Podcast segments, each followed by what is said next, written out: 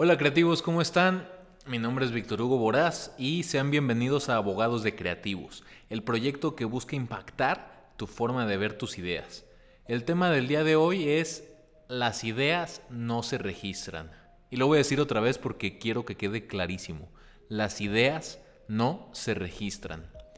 Pasa mucho que en propiedad intelectual las personas quieren adelantarse a los demás y quieren registrar la idea y hay muchas veces en las que las consultas van por el lado de, oye, quiero hacer esto, apenas lo estoy preparando, pero no quiero que nadie me gane la idea, no quiero que alguien lo saque primero que yo.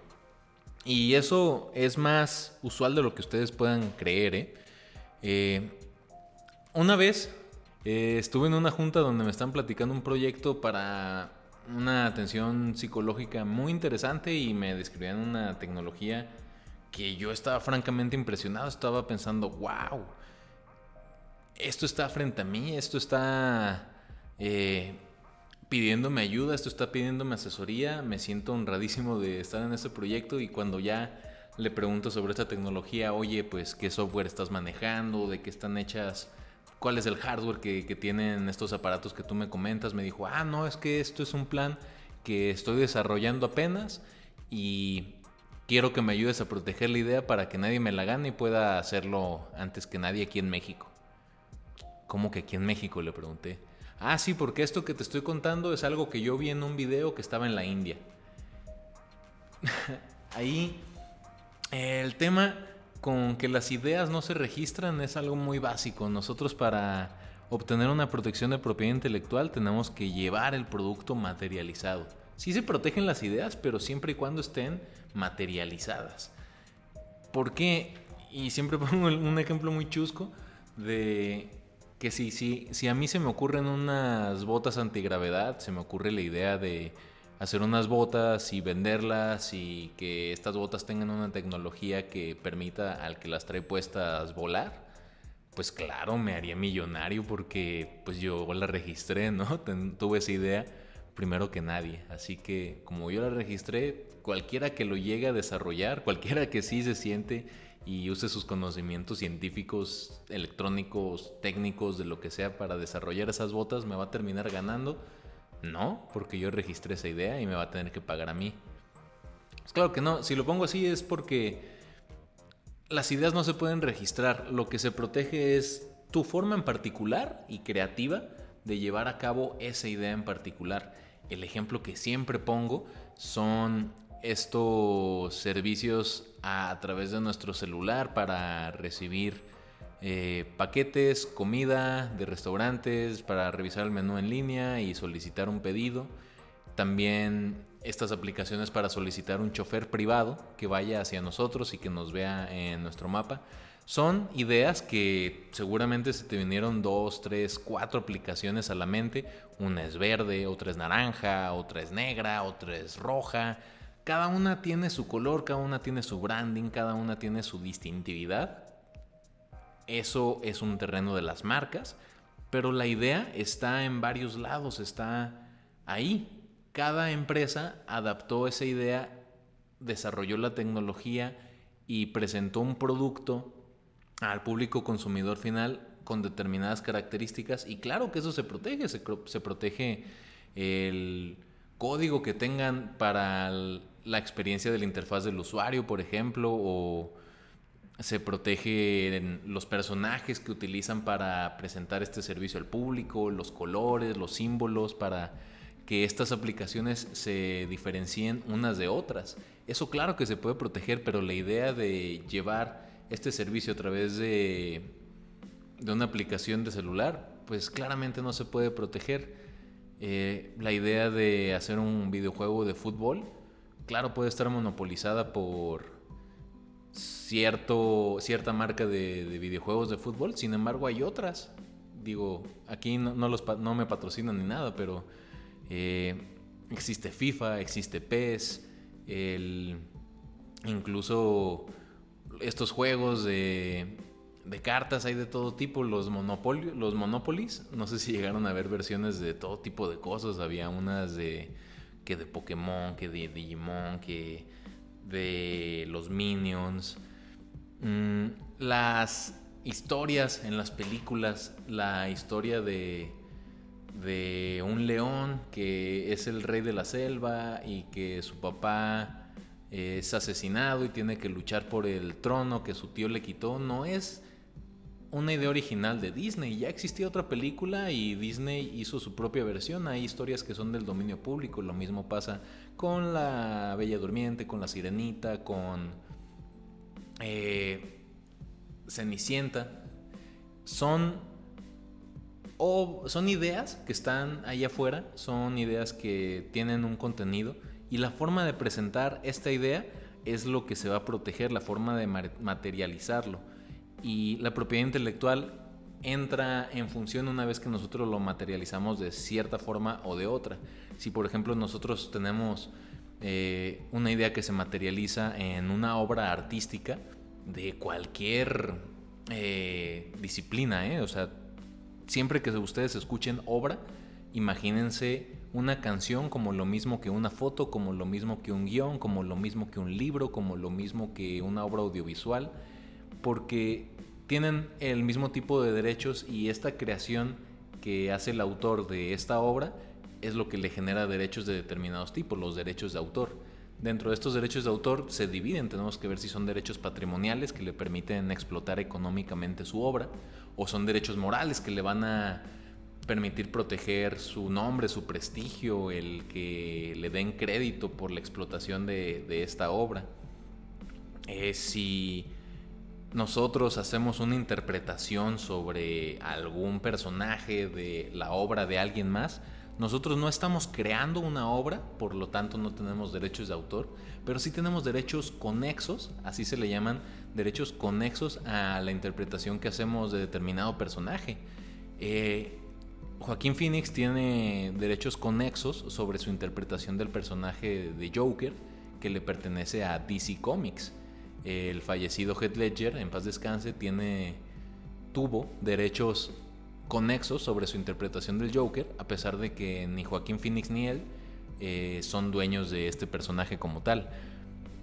Esta interpretación que ellos hacen es darle vida a través de su propio cuerpo, su propia voz, a una obra que hizo alguien más. Y el caso de los personajes ya lo iremos platicando, pero es incluso todavía una forma de protección muy específica por reserva de derechos que está dentro del terreno de los derechos de autor, pero digamos que hay una obra, un discurso que no está escrito en ningún lado, como ha sido toda nuestra historia, toda nuestra historia antes de la escritura fue tradición oral, cuántas cosas no se perdieron.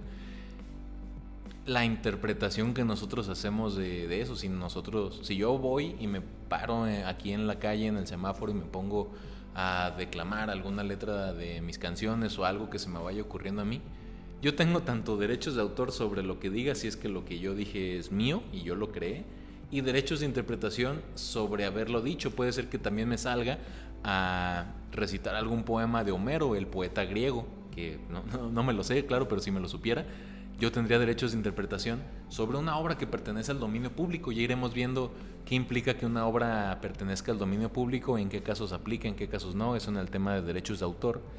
O que yo sea el autor de un libro, se me ocurre una historia y la llevo a formato libro y de ese libro gusta mucho y hay productores de cine interesados en hacer una adaptación de mi libro está muy interesante ahí porque yo paso a ser autor de esa obra audiovisual por ser el autor del argumento.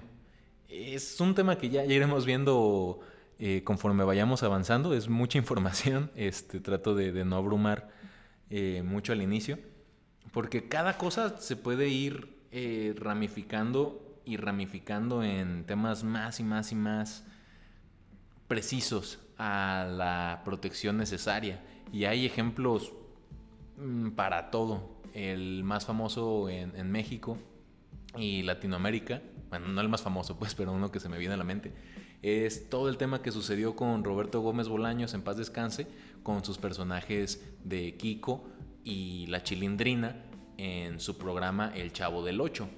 Él, siendo autor de el programa, la obra audiovisual El Chavo del Ocho y muy probablemente también de su guion, pasó por alto o se le durmió o se vieron más vivos los actores que dieron vida a los personajes y pues llegaron a tal punto que pudieron hacerse para sí esos personajes y lucrar de ellos por su interpretación, por decir, ah, es que yo crea un personaje que los personajes, ya lo platicaremos también, pero se protegen por características físicas y psicológicas, es decir, un personaje que, que tiene lentes, que se peina de determinada forma, que tiene eh, un suéter que está chueco, que tiene pecas, que llora muy estruendosamente, según yo sí es una palabra, estruendosamente, y que es muy apegada a su papá, son las características de un personaje.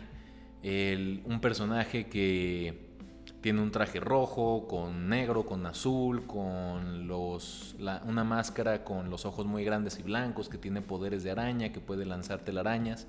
Si se fijan, no dije ni el nombre, es decir, la marca, ni me refería a ninguno de los cómics ni películas en los que aparece este personaje que estoy segurísimo que tú sabes quién es.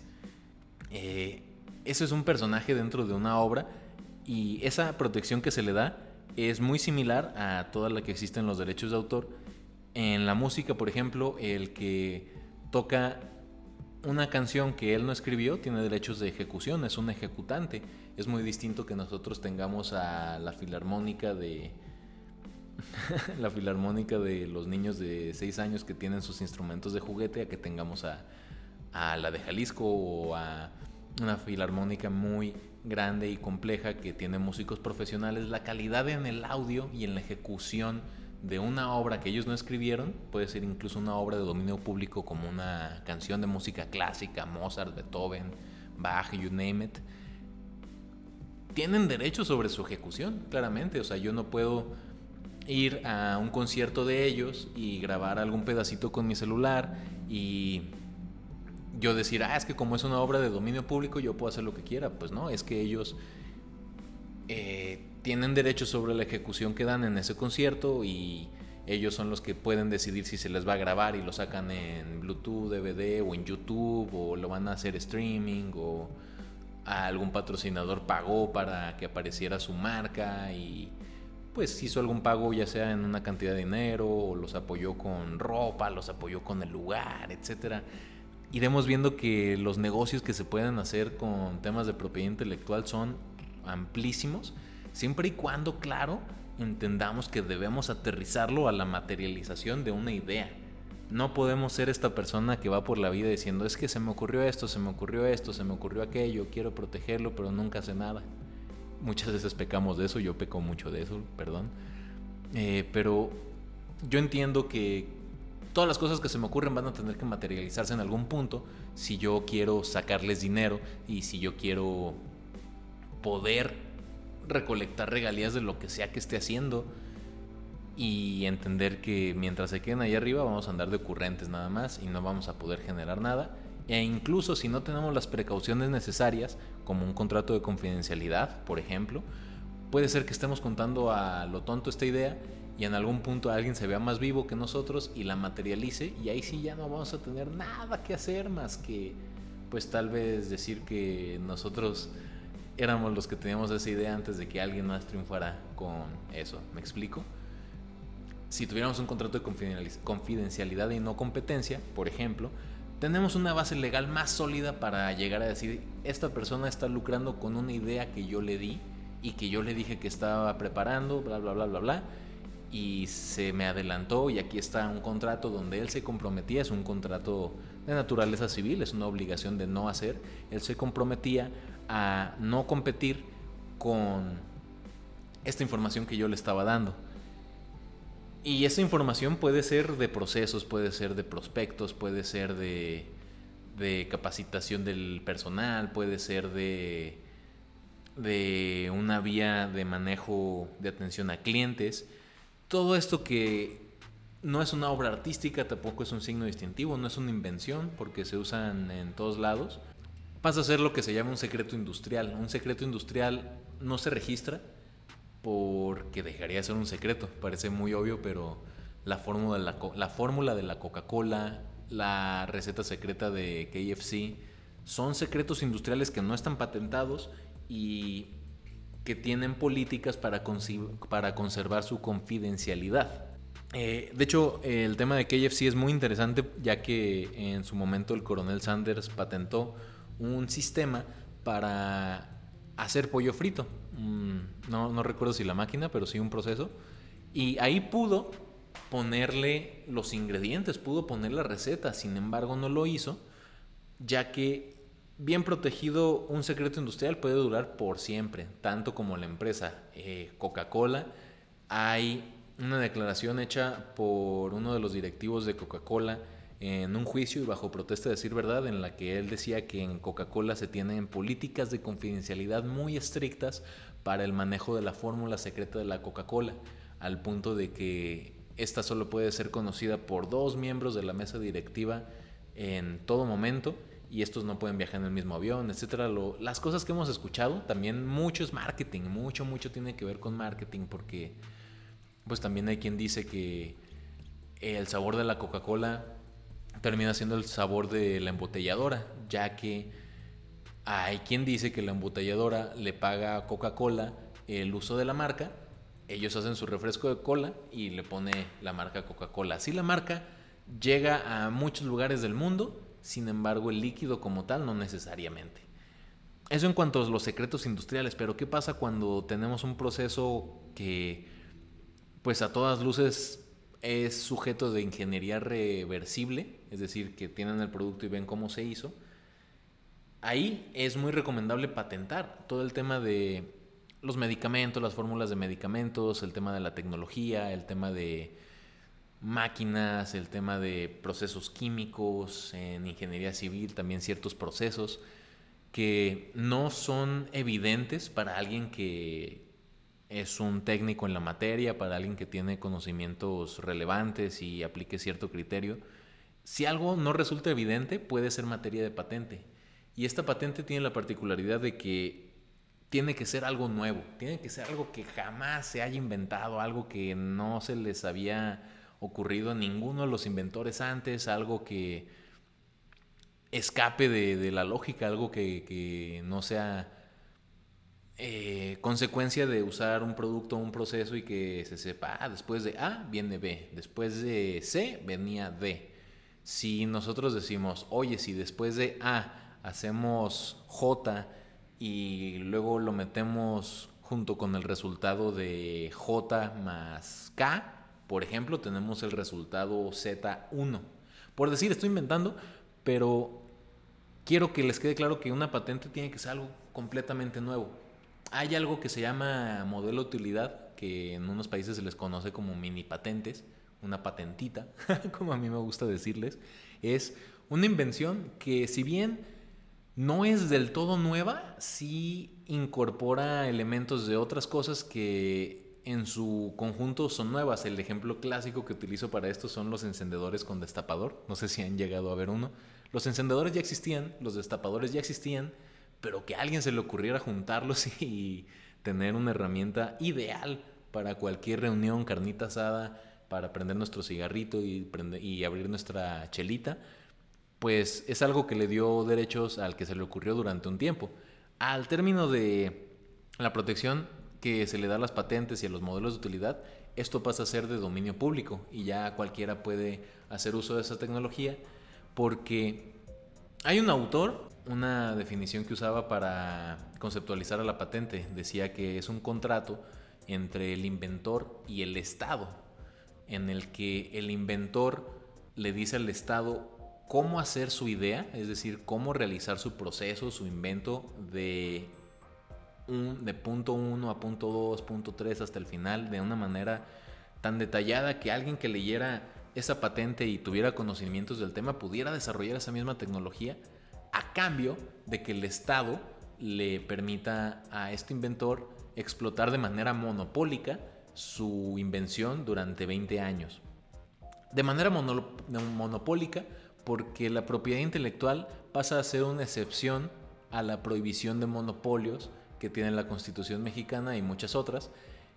Y se entiende entonces como un beneficio, un privilegio que tiene un inventor o un autor o un comercial sobre su marca para explotar este activo intelectual que le da esta ventaja competitiva en el mercado. Todo, recordemos, esto tiene que relacionarse con el mercado, con el capitalismo.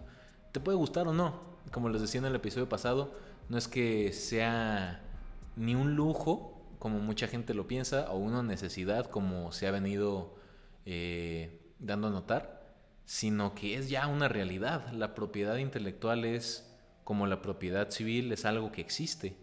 Puedes vivir en una casa sin nunca ir a hacer el papeleo de, de la escrituración de tu inmueble y puedes vivir así. O puedes ir a, hacer dicho papeleo y ir a tramitar una hipoteca, por decir. En marca, en propiedad intelectual, marcas, claro, pasa lo mismo. Puede ser que tú tengas tu marca y nunca vas a registrarla y no pasa nada. A mí me han dicho, Víctor, es que vivimos en México donde en los tianguis hay películas piratas, no me digas que derechos de autor y propiedad intelectual. Pasa. Yo, como les digo en, los talleres, les cuento lo que dice la teoría, la doctrina y la ley de la propiedad intelectual.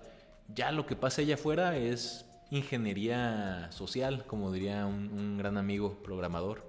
Es ingeniería social, es cómo la gente utiliza lo que tiene su empresa, lo registre o no, lo proteja o no, le saque el máximo provecho o no, los beneficios fiscales para el que valúa sus activos intangibles son muy interesantes. Es una forma de no pagar impuestos o pagar menos impuestos por tu marca, por tu canción. Son, como les decía en el primer episodio, temas que luego la gente no sabe que no sabe. Y eso se lo sigo porque cuando yo lo aprendí no sabía que no lo sabía. Fue algo como una serendipia. Fue un, ah, mira, qué padre.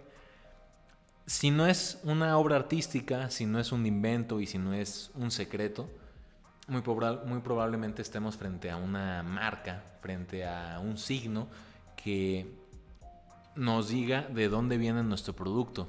Si nuestro celular tiene una manzanita, o tiene un robotito, o tiene ciertas letras, sabemos que el fabricante es A, es B, es X, es Y. Muchas veces las prendas que traemos cuestan lo mismo que cuestan lo mismo que cualquier prenda de su misma naturaleza y especie. Sin embargo, valen más porque son de X o Y marca, porque son de X o Y diseñador, porque son una colaboración de este artista y esta marca. Eh, y aquí es donde ya el activo intangible de lo que representa una marca pasa a cobrar tanto eh, valor como utilidad al momento de vender un producto que es igual a otro. Simplemente este tiene este valor agregado que es una marca. Y de 2018 para acá aquí en México, pero en la doctrina internacional ya venían existiendo desde hace varios años, se incluyeron las marcas no tradicionales. Estas son marcas que no solamente son visuales u sonoras, como puede ser Nike. El ejemplo clásico que yo uso para diferenciar las marcas, una marca nominativa.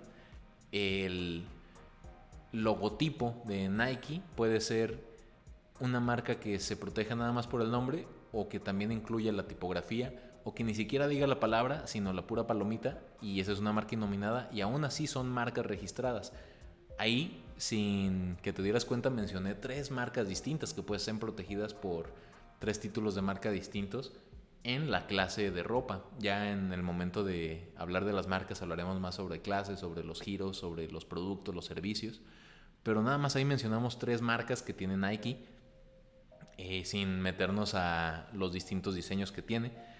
Y eso solamente en cuanto a la forma en que se ven y cómo se escucha. Pero de 2018 para acá estas marcas no tradicionales ya nos permiten proteger cómo huele un producto, nos permiten proteger un jingle, cómo se escucha, el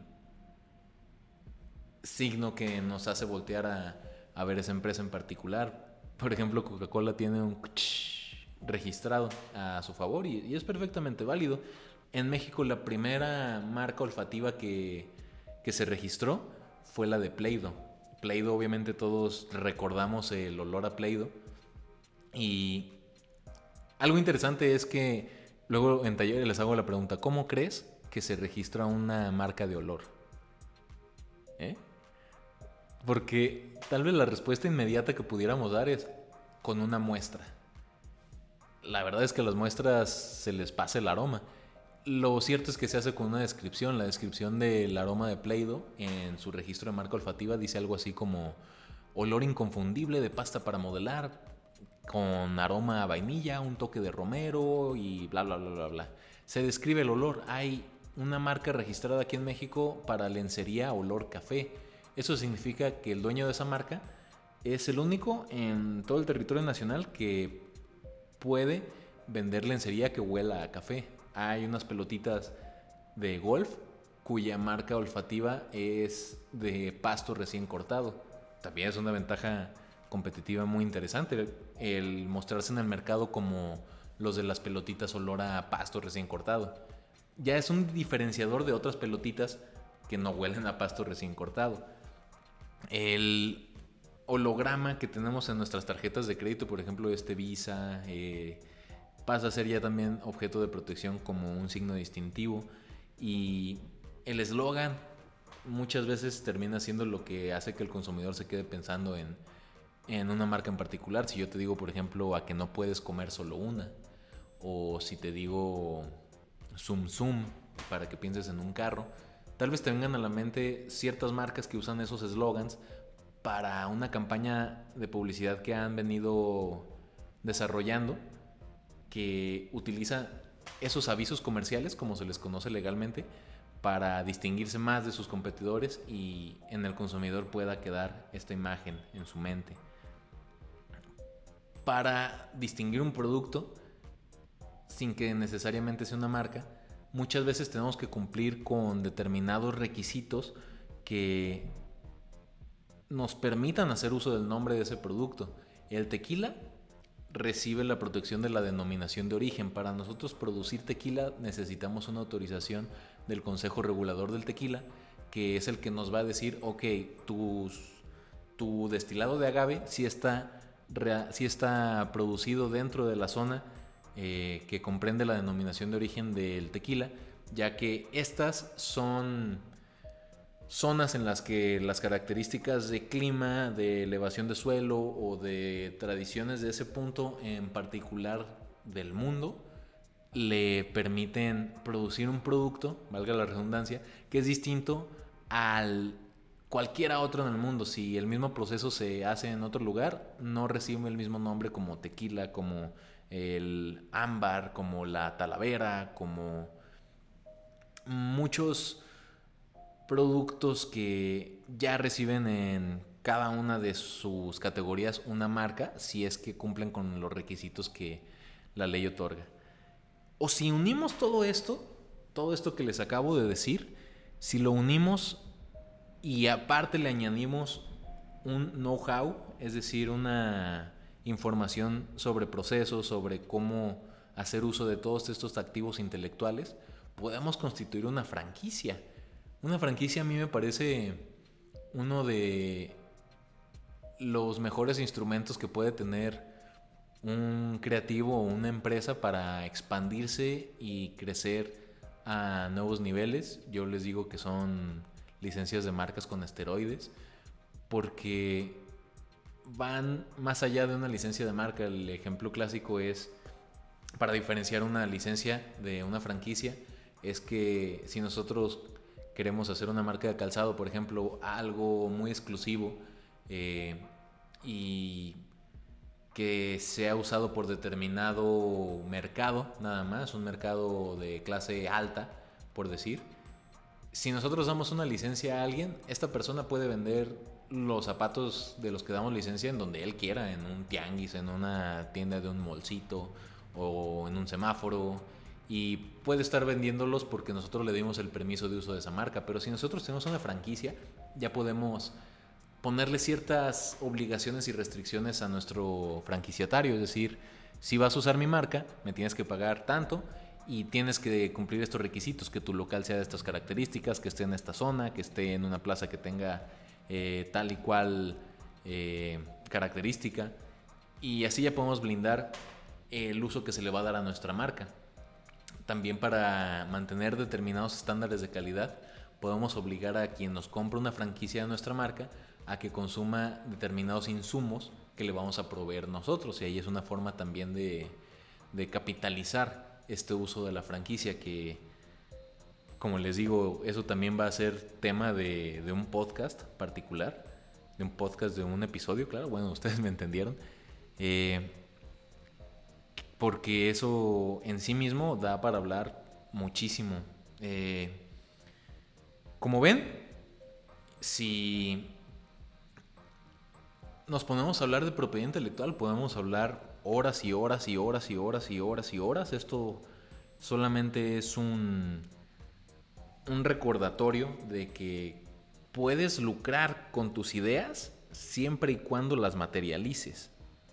Porque lo que quiero que te lleves hoy es que las ideas no se registran. ¿Sale? Mi nombre es Víctor Hugo Boraz. Te invito atentamente a que visites abogadosdecreativos.com y te suscribas al newsletter y a todas las plataformas de abogados de creativos, YouTube, Instagram, Facebook, Twitter, para proteger tus ideas como si fueran nuestras. Muchas gracias. Hasta la próxima.